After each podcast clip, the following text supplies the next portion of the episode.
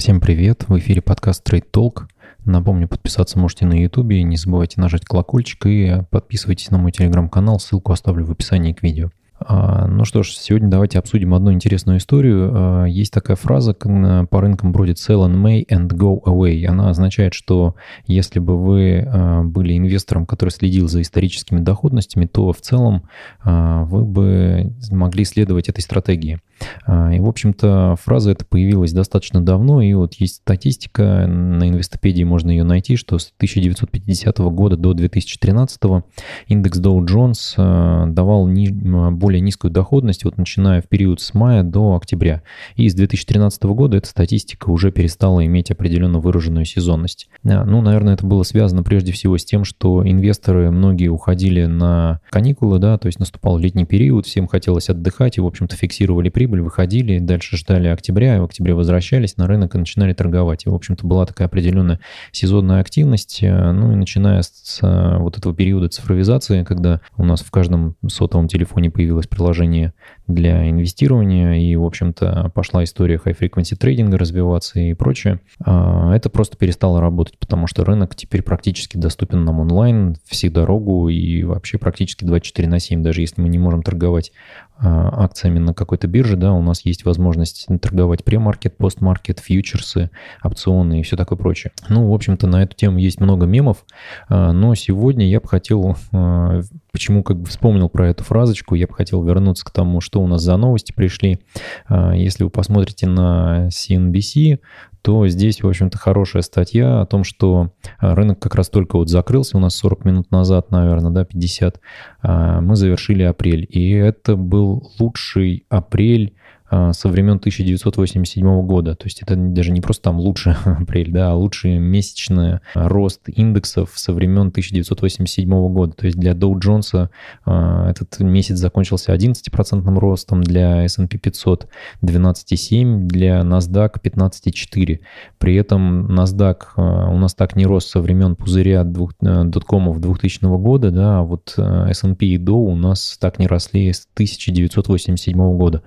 При этом этом напомню, мы с вами падали с начала года, вот с, э, там, если смотреть на начало года по S&P 500, то это 3257, да, и пиковые значения 3386, валились мы до 2200, и сейчас мы с вами находимся на 2912. Это не так уж и далеко от того, как открывался год. При этом давайте посмотрим, кто у нас э, оказывались э, в выигрыше, собственно, от этого роста. Да? Вот я тут специально вывел Numbers, подборочку акций из индекса S&P 500. Во-первых, всегда полезно посмотреть на то, какие активы входят в этот индекс, в каких долях. Здесь у меня, к сожалению, доли только на конец февраля. Я более новую информацию пока что не нашел. Но я думаю, что ее опубликуют и в, в публичном доступе появится. Можно будет обновить данные по весам. А, перечень компаний, я думаю, сильно не поменяется. Здесь у нас есть странная история, индекс вроде бы S&P 500, но а, бумаг здесь 505. Связано это с одной банальной и простой вещью о том, что а, у нас есть такие компании, как Google, да, вот Alphabet, которых есть по несколько типов акций, которые здесь в списке участвуют. То есть, по сути, это одна компания, но типов акций у них два, там класс А, класс С, да,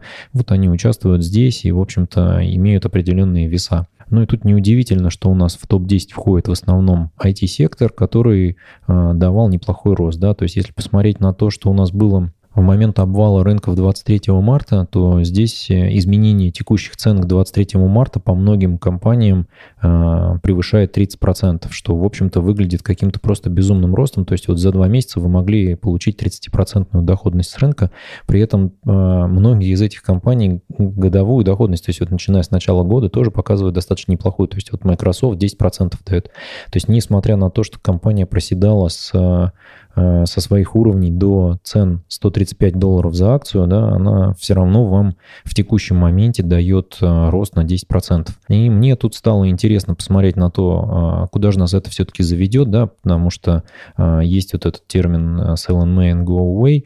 Рынок в целом ожидает, все, в общем-то, на рынке замерли в ожидании коррекции, потому что статистика выходит просто печальная, то есть там рост безработицы колоссальный, промпроизводство падает, товарооборот упал, э, ВВП падает, и, в общем-то, прогнозы у нас, конечно, катастрофические просто. Но при этом на рынке есть э, Федрезерв, который заливает все ликвидностью, есть Европейский центральный банк, Банк Японии, и, в общем-то, они выкупают любые активы, это поддерживает э, их рост, собственно, и инвесторы с чистой совестью, в общем-то, раздувают стоимости активов и двигают их вперед. Я не говорю о том, что у нас там рынок нефти, у нас весь э, раздавленный просто лежит, но так или иначе вот есть эта история с тем, что ликвидности на рынке пока что полно, и даже если посмотреть, у нас золото за текущую неделю ушло и закрылась меньше отметки 1700. То есть, в общем-то, звучит, как будто бы у нас весь рынок опять заходит в а, зону риск-он, и все готовы инвестировать. При этом, конечно же, российский рубль немножечко приуныл к, вечер, к вечеру.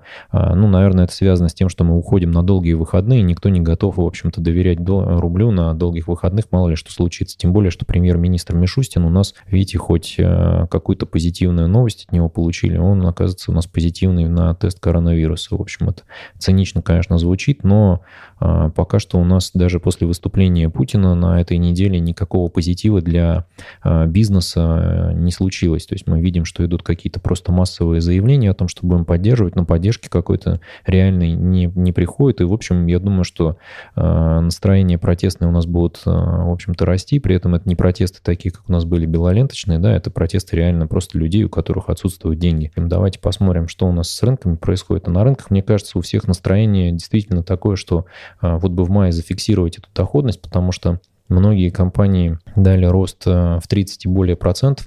Если сейчас посмотреть на то, что у нас происходит, а, я вот специально здесь доходность годовую вывел, да, можно посмотреть на что? На то, что у нас есть компании, которые давали вам рост с 23 числа 200 процентов, такие как Apache, какие-то Noble Energy, Halliburton, в принципе, небезызвестная, да, тут недалеко будет еще и э, Шлемберже и Chevron 74%.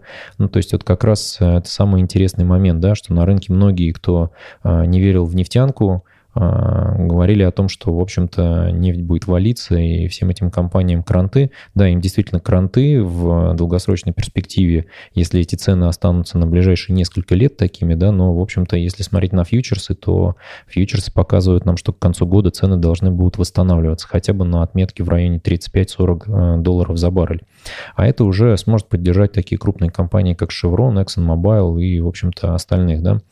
А, ну, вот видим, да, здесь есть э, такие истории успеха, как 200% с 23 числа, но если посмотреть на доходность с начала года, то там также есть достаточно крупные а, инвестиционные, в общем-то, идеи, да, которые а, отыграли сейчас, и очень может быть, что многие начнут фиксировать свою доходность. Я не говорю про доходность, вот видите, как здесь в 49,5%, да, 37, 44, но вот есть доходности и годовые, в общем-то, неплохие, и обратите внимание, Digital Realty Trust это, в общем общем-то, компания, которая занимается, э, это классический REIT, э, да, я о них очень много говорил, у меня они были в портфеле и есть до сих пор Mortgage REIT, и я хотя говорил уже о том, что я позицию в них начинаю, начал закрывать э, с убытками даже, с небольшими, но вот на фоне того, что происходит с э, занятостью в США, скорее всего, вот все эти компании, которые занимаются ипотечными ценными бумагами и рынком ипотеки, и брокериджем этим, они будут терять свою стоимость и не будут восстанавливаться до тех пор, пока не начнется рост экономики.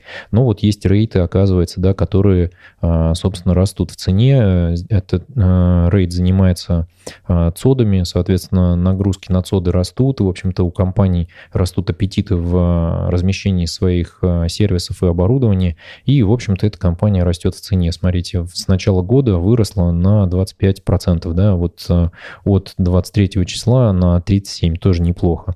При этом имеет 3% дивидендную доходность. Это, в общем-то, не так много для рейд индустрии, но сейчас я думаю, что мы все начнем привыкать к тому, что доходность от 1 до 3% это, в общем-то, уже неплохо.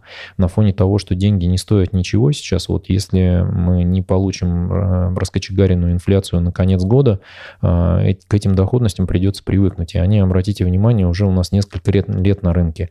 То есть у нас уже можно забыть про акции компаний с э, суперкрупной капитализацией, у которых была бы достаточно высокая доходность. То есть если мы посмотрим на то, как выглядит, в принципе, этот индекс с точки зрения аллокации, да, здесь есть бумаги, вот начинается с Microsoft, Apple, Amazon, и тут, ну, у части из них нет дивидендов, да, а у части эти дивиденды равны одному проценту и, в общем-то, больше ничему.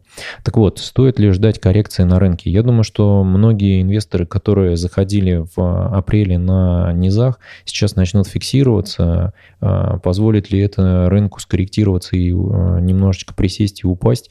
Не знаю, посмотрим, потому что все-таки у многих настроение такое, что акции сейчас до сих пор дешево. Ну, напомню, что вот дешево это, в общем-то, наверное, дешево это было 18 и 23 марта, да, но сейчас мы уже с вами находимся не в горизонте дешево, мы сейчас с вами, давайте посмотрим, где у нас этот индекс, в какой момент мы были на отметке 2900, а были мы вот в августе-сентябре, да, последний, последний раз.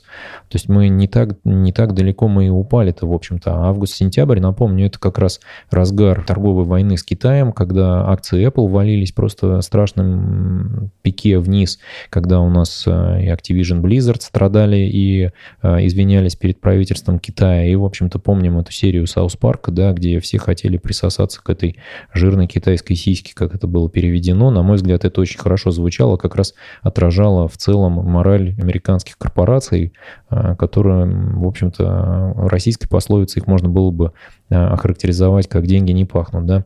Но хватит лирики, в общем-то, мы находимся сейчас с вами отметки, да, августа, как будто бы у нас с вами нет сейчас полной остановки экономики США и международной экономики в целом. Э, нет разговоров о том, как у нас в, России сейчас Валентина Матвиенко предложила закрыть страну с э, точки зрения авиаперелетов и туризма до конца года. И, в общем-то, то же самое заявили уже э, министр туризма Италии о том, что Италия не откроет свои двери да, до конца года. При этом такие страны, как Турция, пытаются уже говорить о том, что давайте попробуем там для Европы, для Германии открыть свои границы при этом там менять у себя структуру сервиса в формате, что у нас не будет больше все включено, ну, точнее, будет all-inclusive, да, но не будет шведского стола, будут какие-то сеты меню для того, чтобы люди чувствовали себя более безопасно, и вот у них основное желание запустить свою а, индустрию туризма, но, к сожалению, мне кажется, люди до тех пор, пока лекарство не начнет а, поступать во все страны в достаточном объеме и смертность не пойдет